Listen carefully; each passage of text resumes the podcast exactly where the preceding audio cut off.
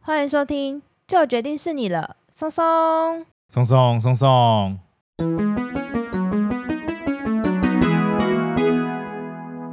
大家好，我是你们的专属训练师拉雅。大家好，我是松松，欢迎大家，这会轻松聊自然，蝴蝶，蝴蝶生得真美丽，，头戴着金箍，身穿花花衣不，是金丝吗？头戴着金丝，身穿花花衣。应该都可 以吧。既然听到这个开头，我想各位听众应该也猜到我们今天要讲什么了。会不会太早就先破梗我了？ 们我们今天使用一个破题法，好，没第一错，句就是跟大家讲我们要讲什么。今天就要来讲我们的超级主角紫斑蝶。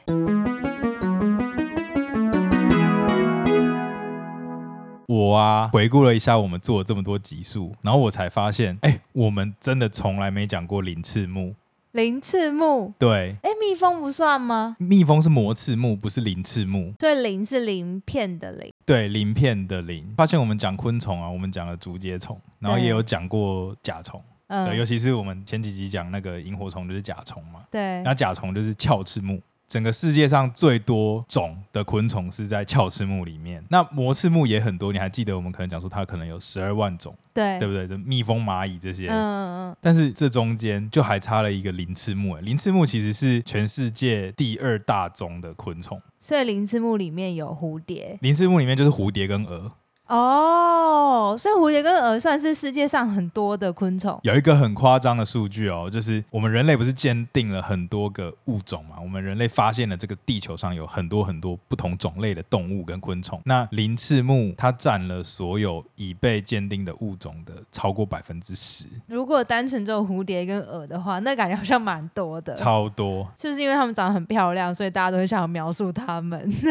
我、哦没有，是因为其实它嗯们是一个很古老就存在的一个类群。嗯，然后他们经过了长时间的演化，他们分出了非常非常多不同的支系。你刚才这样讲，让我想到之前有一个网络的流传影片，国外的一个家庭，就是爸爸跟爷爷，然后爷爷超喜欢鹅，那他的孙子孙女们就帮他买了一个鹅的书籍。嗯然，后他收到，他就超兴奋，然后马上就去什么哦，我昨天在我家院子看到一个鹅，然后他好像就把它抓起来，我赶快来比对一下它是什么。嗯，哦，对对对，鳞翅目的昆虫啊，还没有被完全开发出来，还有超多位置，包含在台湾，还有超多种是其实还没有被定义或是没有被认种出来的。哦所以，我们跟我朋友很常常开玩笑说，哎，如果你要发表一个新种，你就去路边的公园随便捞几只那种超小的鹅， 可能可能就是一个新种，因为根本没有被认出来过。因为他们很难抓吧，主要是因为它们类群太多，然后可能也嗯长得很像。就可能翅膀某一边的颜色不一样之类的，就是一个新种。哦，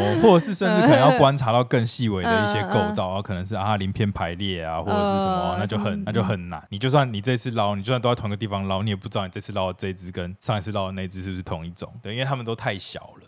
讲这么多，总之大家就有一个印象，就是鳞翅目的蛾跟蝴蝶啊，种类非常多，它们是世界上非常大宗的一种昆虫，大概有超过十八万种，比魔翅目那一群还多。硬生生的多了六万种啊！那至于我们今天为什么会想要介绍我们这个紫斑蝶 呢？哦，我才不会跟大家讲说我们等一下去看电影。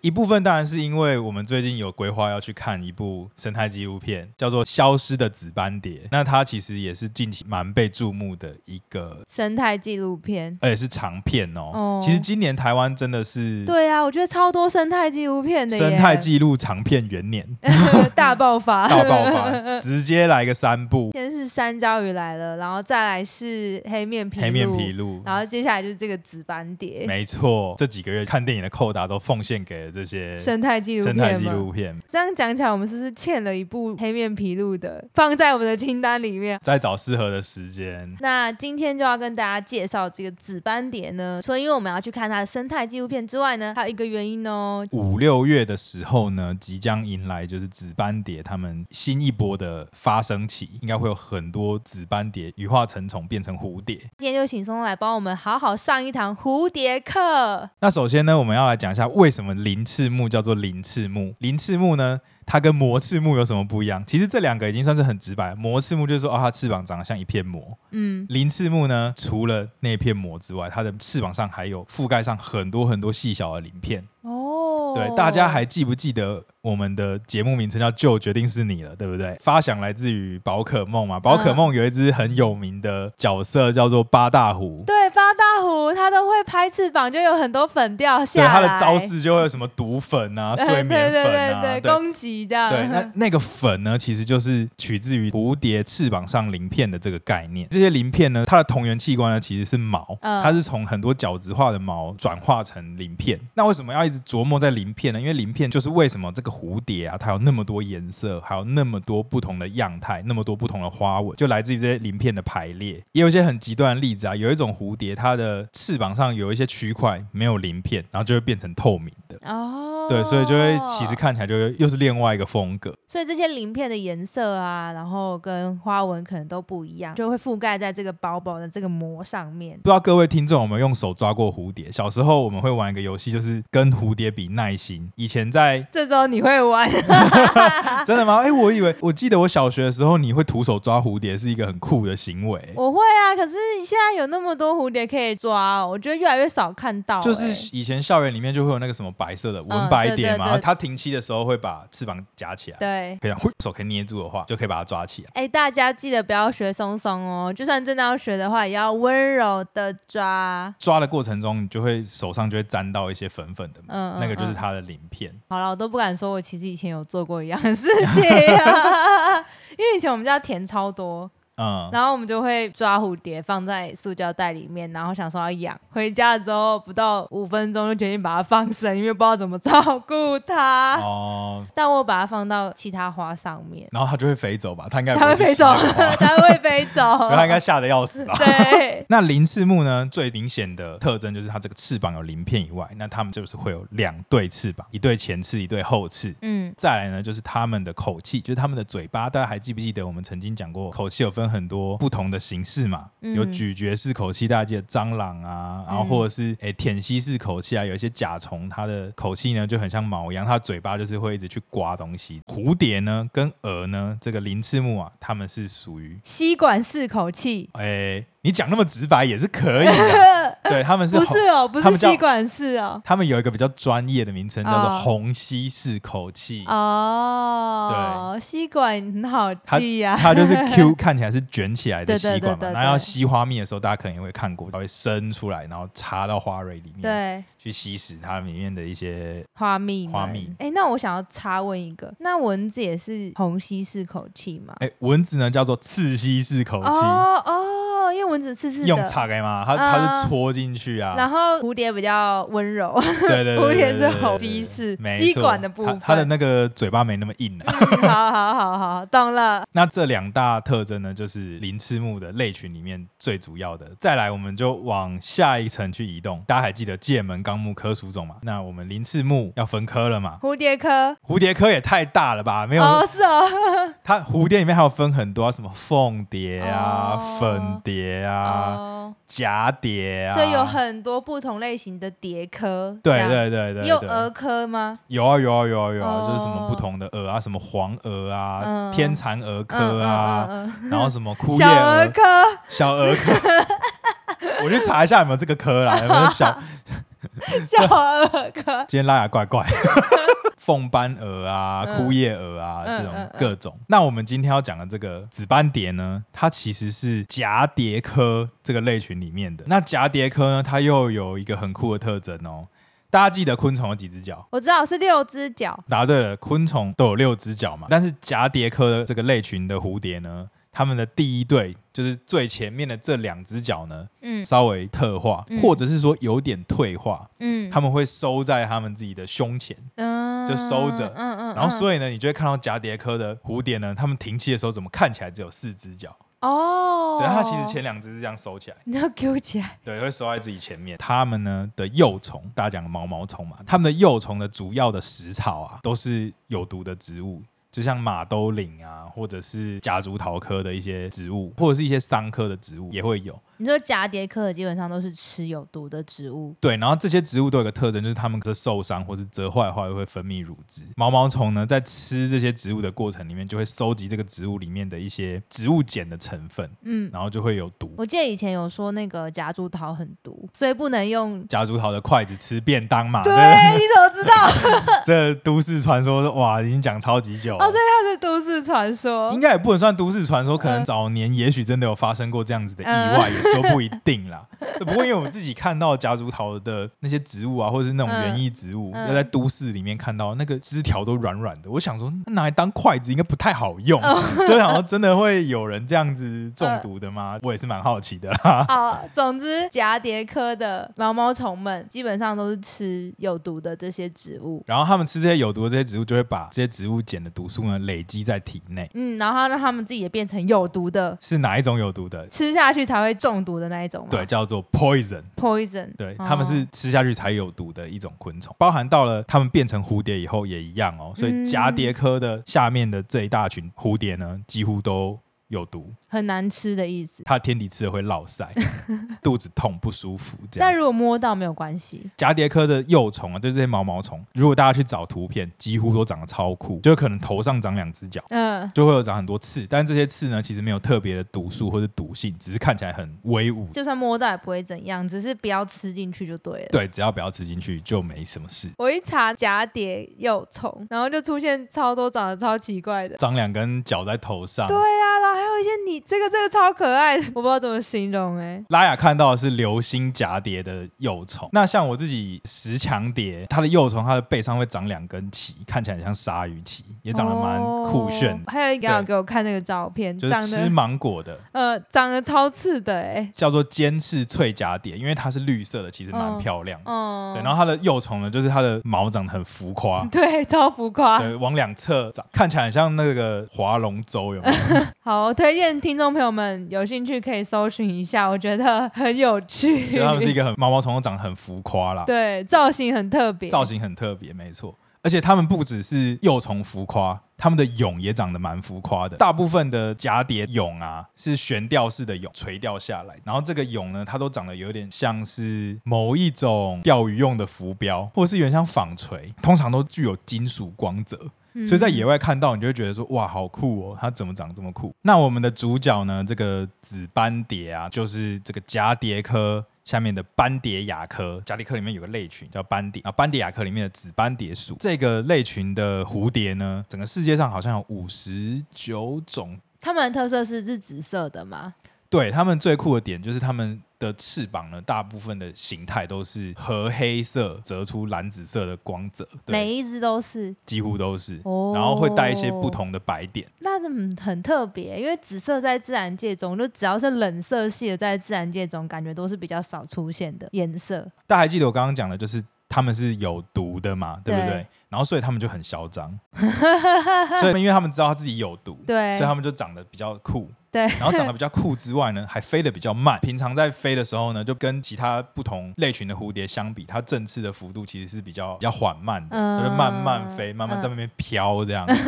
为什么可以这样？就是因为它知道它自己不太会被吃，因为大家都知道它很难吃。那一般来说，蝴蝶的生活时代是怎样啊？大家还记得以前小时候养过蚕宝宝吗？以一个完全变态的昆虫会经过卵、幼虫、蛹以及成虫四个阶段。嗯，对，那一般来说呢，鳞翅目的昆虫以成虫的形态大概可以活一到四个月不等，然后、哦，对耶，好像是我那时候我养的蚕宝宝也差不多一个学 期，好像是哎，对对，差不多。就是是蚕蛾好像没有办法活那么久了，哦嗯我记得大可能大概一个月左右。啊，是吗？哎、所以前阵子有一个很夯的话题，就是说大家都忘记自己的蚕宝宝养到最后跑去哪里了。 哎、我记得哎、我记得它就是它变成蛾之后呢，就一直放在我的那个小培养箱里面，嗯我就完全忘记它还在那边了。然后呢？然后我想起来的时候，它已经死了。那你知道我的它有爸产卵，它有产卵，可是哦它没有受精，一只羽化成功，一只羽化失败。哦嗯那你知道我的版本是什么吗？你感觉就已经把它们交配，然后生下很多小蚕宝宝，你对不猜对？ 我好像我好像养出啊，养活了大概七八只吧。你然后养了几代啊？我养了活了七八只以后，然后它们就疯狂产卵啊，对，因为蚕宝宝孵出来的时候，一开始是黑色就小是小这的是，小点点，叫蚁蚕嘛，两三百只还卵，就是整个超多整个那个纸盒全部都只。是那个小的小的蚕宝宝。我有密集恐惧症。对，然后后来就是想要想办法养嘛，你好认真然后哦。中间就会有一些死掉啊，对啊然后养到一阵子以后就会被蚂蚁攻击，我哈们叫蚂蚁，嗯，然后我们还想很多办法让蚕宝宝不要被蚂蚁攻击，就是还要用一个水盆啊，还对是对什么对的对类。对对，对，类似这种方式，而且有一些会吃那个湿湿的桑叶，然后就落晒，然后就死 掉，也有。然后我记得我好像养到第三代吧，你好认真哦。养到第，三代的时候，因为等于是第二代的那个蚕蛾已经有十几只了，嗯，然后所以产下来的卵可能破千颗，他们都有交配哦，就是我们有让它交配。你然他后们交配对，因为的，他们就 你没有办法把它分开养，哦你要我你要我十所几以他个们盒子也很难、啊，所以他们在一起就会自己去交配。就是对啊。哦，因为有一些好像人工饲养不是不会嘛，所以蚕蛾是会的。蚕蛾是会的啊，然后哦，反正第三代它就是几千颗蛋 没有，你应该要怎么做？你应该要把它们养起来，然后卖给学弟学妹们。 学弟什么谁要养他他们？们下一次做功课的时他候，们去哦他福利也社要买就好了。 我要可以买比较便宜。啊我要卖我要卖比福利社便宜哦。 对，反正总之我最后有印象了，嗯所以我最后印象就是那几千颗蛋，嗯我们就把它冰到冷冻库，就没有再把它孵出来。你怎么没有拿去啊？不能乱放生，而且放生应该也活不了，因为他们其实是好像蛮脆弱的嘛。对，不就是他们是被驯化的一种昆虫，他们没有办法在野外生活。你看，它家里都被蚂蚁吃掉了，它在野 外随便什么东西都把它吃掉，那我问你，你有收集到很多蚕丝吗？就有很多个产茧啊，有黄色跟白色的。呃哎好了，我们 扯超远不会啊，他们也是零翅目的啊，没错没诶错。期待接下来，如果小朋友们你们要养蚕的时候，也可以跟我们分享你的蚕宝宝哦。不过听说好像现在也已经课纲上比较少在养，啊，是哦，因为它就是一个有一点困扰，是吗？我觉得很好玩呢。 不是重点是你养到最后很难处理，因为你也不能把它放哦掉。对那如果你要观察一个完全变态的过程，可能有一些原生的物种。嗯可能更适合，譬如说凤蝶啊，嗯，可是凤蝶比较难养吧？也不会啊，就是吃嗯什么荆棘的叶子之类的。嗯，你知道，就是国中的时候，我们同学就是去看到毛毛虫就把它抓来养，意外就养出了白纹斑蝶。文白蝶吗？嗯纹白蝶对，让我们超开心，觉得很漂亮，很感动，所以他又再去抓了另外一只毛毛虫来养，然后这次养出来是一只鹅， 然后他超生气， 可是应该差蛮多、啊。如果你们常没有，他就不知道啊，他就觉得那是毛毛虫都一样啊。哦，是哦，我们那时候没有像你这么认真，还去研究说哦，这个幼虫跟那个幼虫的差异，在我们看起来都觉得很像。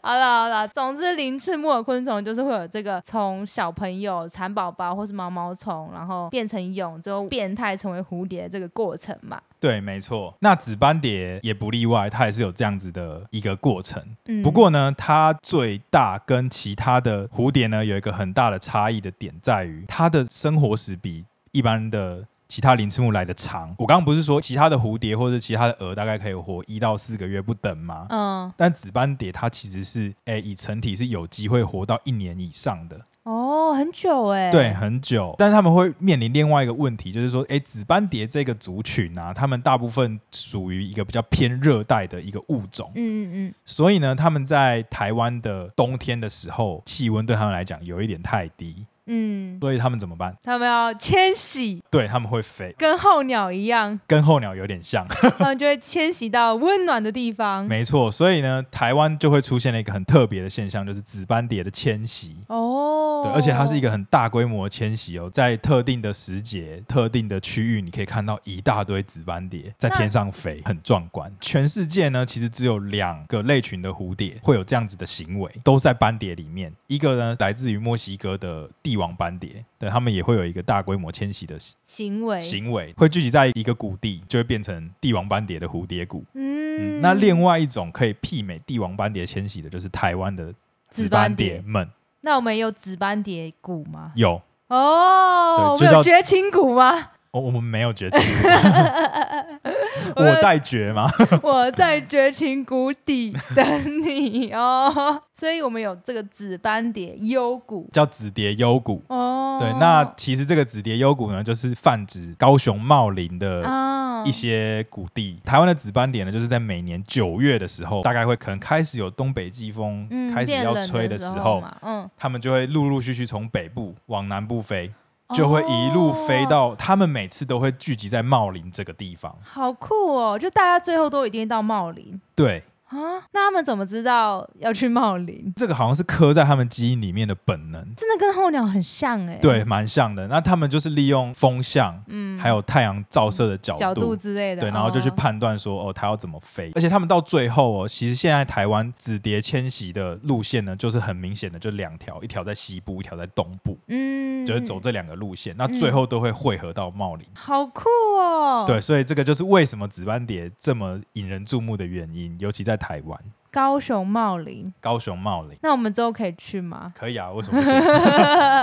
我刚刚说他们会一条从东部，一条从西部嘛，对不对？西部这一条呢，就出了一点小问题，什么问题？就是他们一定会经过一个地方叫做林内，然后林内那边就有一个高速公路嘛。我们台湾西半部不是有两条高速公路吗？嗯，对，那就是刚好高速公路经过林内的这个路段呢，完完全全的跟紫斑蝶飞行的路线重叠，啊，所以他们在迁徙的过程中就会飞过高速公路，然后就会对啊，我刚不是说他们飞得很慢，然后对，就会有机会被车撞到。早期在盖高速公路的时候，根本没想到会发生这样子的事情，对，所以他们盖的那个高度就是跟紫斑蝶飞的高度可能刚一样好，哈，对，所以这么刚好。对，那所以后来呢，就是高速公路总局呢也有发现这个问题，对啊，那值班点没有想说他们飞高一点，它就是呃，它飞过高速公路这个路障了。嗯，呃所以它就是跟着高速公路的水平继续飞嘛，因对为高速公路就已经没有阻挡了啊。对对对对，哦，对对对对啦对啦对啦只，是他不知道高速公路上面有 车啊。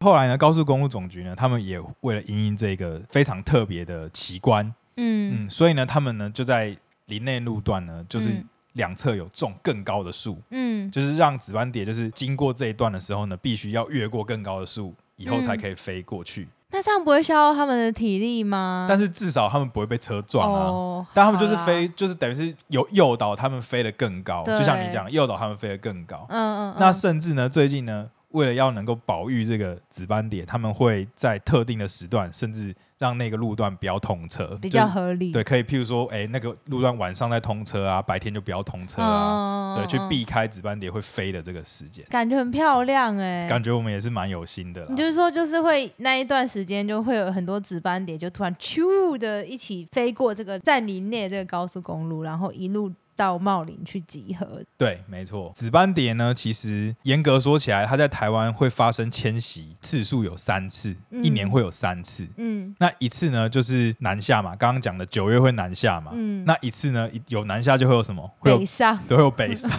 我本来想说北返啊，哦，北返，对，然后就会北就会北上嘛，对北返。对，那北返的话呢，大概就是在差不多三四月的时候， 嗯，就天气开始回暖，他们开始吹一些西南气流，他们嗯就会跟着、跟着这个气流的风向，哎、往北边走。哎，可是他们在南边也可以活吧？对，其实也也是可以活。就是有些就还是会去往北边哦飞，因为他们迁徙的过程中，还有一个很重要的工作，就是他们要族群交 流。对，怎么听起来好拟人化哦？ 对，他们要族群交流，他们也会在趁这个时间点，不管是北上还是南下的时候呢，因为会聚集在一起嘛，对那就会有求偶啊，会交配啊，嗯然后他们就会寻求适当的地方呢去繁殖他们的后代。 啊，所以这条路上可能一路上都会陆陆续续有卵在这边留下来，沿线都会沿有线，都会那有一个很重要的地方，其实跟拉雅有点关系。苗栗哦，对，他们啊会在竹南，竹南的哦海、是哦海海岸林，对，像那个龙凤渔港那边，他们就对有在保育紫斑蝶。哦，所以那也是他们原先会经过一个地方，所以有可能也会有一些族群在那边留下他们的宝宝们。这对，样，没错，没 错，哦，那下次回家去看。可以去找看看啊。好好好，除了一次北上、一次南下之外，第三次嗯其实呢，就是我刚刚讲的这个五六月的时候，刚刚讲他在路上会九月跟三月的时候会陆陆续续有小宝前宝们嘛，对，陆续。啊，你想想看，九月这一群呢，他们的小宝宝大概开始成长，然后一路到嗯羽化成蝶的时候，就是差不多这个五六月。啊然后所以嗯五嗯六月的时候呢，就会有很多新的紫斑蝶羽化出来之后呢，各奔东西啊，其实就是不一定会往哪边飞，嗯就到处都有可能。嗯对，不过他们在这个不管是南还是北的过程中呢，就是会遇到原本要南上或北下的这个族族群。们，他们就是各回自己的地方，但是就会突然在某一条线上面，哎，就相会了。这对，样嗯就可能又会相会啊，然后就会产生一个新的一个火 花，类似这样啊。啊，好对对有趣哦，很酷，很酷。嗯。就研究显示，就算是在台北，也是有非常少量的族群留在台北渡冬。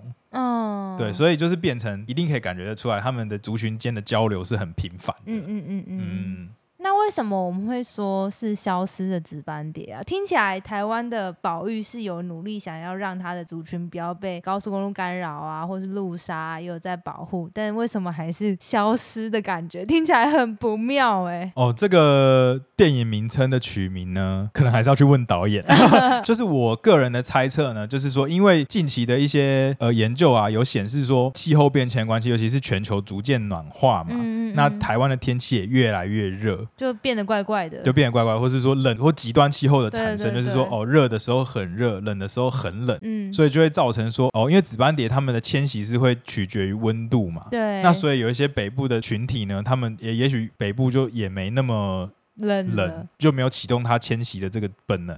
哦，对，那结果呢又遇到寒流，对，或者说一下子很热，突然一下子很冷，那他们可能来不及反应就。就当天使了，对，就去当天使了。那或者是说，甚至在高雄茂林这么热的地方，也有嗯遇过非常冷的寒流。那可能嗯在就算是这个紫蝶幽谷呢，也挡不住，嗯，那可能就会造成他们族群的减少。哦，对所以他们说消失的紫斑蝶，我是在猜，可能是这个呃近几年可能这个紫蝶的这个迁返的现象是不是变得没有那么明显？嗯嗯，那可能有让大家开始担心这件事情。嗯，哇，那至于结果是怎么样呢？等我们看完了电影之后再跟大家对，可能可以在我们培育日记分享。对那分享我们的观后感想跟心得。就是可以先插播那个我们本来要讲的那个搬家搬家的啊部部分，我觉得没大家 错。大家 应该对这对，啊可个能连讲三集搬家，大家也会是腻啦。我对们就中对对间插播一下这样。好啊好啊，好，那最后呢，我们来讲一下台湾到底有几种紫斑蝶。其实台湾呢，以前在早期的时候应该是有五到六种，不过呢，中间有灭绝了一种 哈。以前其实台湾是蝴蝶王国嘛，对，一九六零年代、一九七零年代，我们很常采集很多蝴蝶的标本，然后甚至外销去国外。在那个时节呢，就是有很多的蝴蝶猎人会去抓蝴蝶。对，那有一种嗯紫斑蝶叫做大紫斑蝶，就在哇这个时空背景下听起来一定会被灭绝，因为它一定飞得超慢的。对，因为它很好抓，然后又、对啊又有北返的这个机制嘛。对啊，那个时候就有北部的蝴蝶猎人觉得。南部的蝴蝶猎人怎么那么聪明，都会先抓很多紫斑蝶，然后在冬天的时候拿来卖。啊，我台北都没有紫斑蝶，啊，为什么你有？不知道，其实那是因为那个时候那些紫蝶都南下去渡冬了，哦，然后所以那个南部的蝴蝶猎人就是只要在蝴蝶谷等就好了。哇，以前的交流也没有像现在那么频繁。对啊，要寄信呢、要当笔对友。啊，对啊，现阶段台湾剩下四种紫斑蝶，就原生的剩下四种，分别是端紫斑蝶、小紫斑蝶、圆翅紫斑蝶，还有一种丝式紫斑蝶。至于它们的差异呢，其实有一个口诀，有一个口诀，对，不过呢，我觉得就卖个关子，让听众们自己去查，就是说，哎，台湾的紫斑蝶要怎么分辨呢？好，那我们就卖个关子，让大家去查一下。知道答案的话，欢迎在我们的 IG 下方留言哦，可能会随机挑选出一到两位听众赠送神秘小礼物哦。什么？我们的特殊活动来的这么快吗？对，就是临时起意， 至于要送什么，让我们来想想看。那其实呢，台湾有记录的紫斑蝶，依据徐玉峰老师的调查，其实应该还是有十种。至于其他的这六种呢，应该是从可能菲律宾啊，或者其他更热带的地方不小心飞过来的迷 蝶，跟迷鸟一样，它对啊还是跟鸟很像。 但它可以飞来这里也是蛮厉害的，对啊，就是它超们远的耶，可能也是跟着气流，或哦，是对啦对啦，嗯嗯，不小心嗯飞过来的，嗯有可能。那又到了我们这个结尾三件事时间啦。好，第一件事，第一件事，蝴蝶是什么目的昆虫呢？鳞翅目的昆虫哦，鳞翅目是世界上第二大宗的昆虫的族群。整个目下面约有十八万种的物种，最大的特征呢，就是它的翅膀上有鳞片。那这个鳞片呢，花色还有排列呢，造就了这个鳞翅目各种不同物种的花色的多样性。没错。那第二件事情，紫斑蝶，紫斑蝶呢是鳞翅目蛱蝶科斑蝶亚科下面的紫斑蝶属。这个属里面呢，大概有五十九种左右的物种。那台湾呢有四种，分别是小紫斑蝶、圆翅紫斑蝶、丝翅紫斑蝶，还有端紫斑蝶，总共四种。然后它们都有一个特殊的习性，就是会迁徙，对，会迁徙，会会北上南下。为了避冬，不是我避冬拉牙那个避冬哦，是要避过冬天寒冷的气气候没温。错。好，那最后一件事情，我觉得也是最重要的，这个消失的紫斑蝶。消失的紫斑蝶呢，有可能是因为气候变迁的影响，造成了这个紫斑蝶迁徙的频率啊，或是周期啊，受到了一些影响，让它们呢不再按照原本的规律去做这个迁徙，以至于它们的族群呢可能受到极端气候的影响了。那又或者是说，这个紫斑蝶迁徙的现象呢，不再像以往这么明显。那至于是什么答案呢？就等我们看完了这部纪录片之后呢，有什么心得再跟大家做分享。好的，那如果喜欢我们的话呢，也不要忘记追踪关注我们的节目，就不会错过最新集数。那也欢迎给予我们五星好评，或者是小小抖内，大家的支持就是我们继续创作的原动力。好，那我们今天的节目就到这边啦。我是松松，我是拉呀，再见，拜拜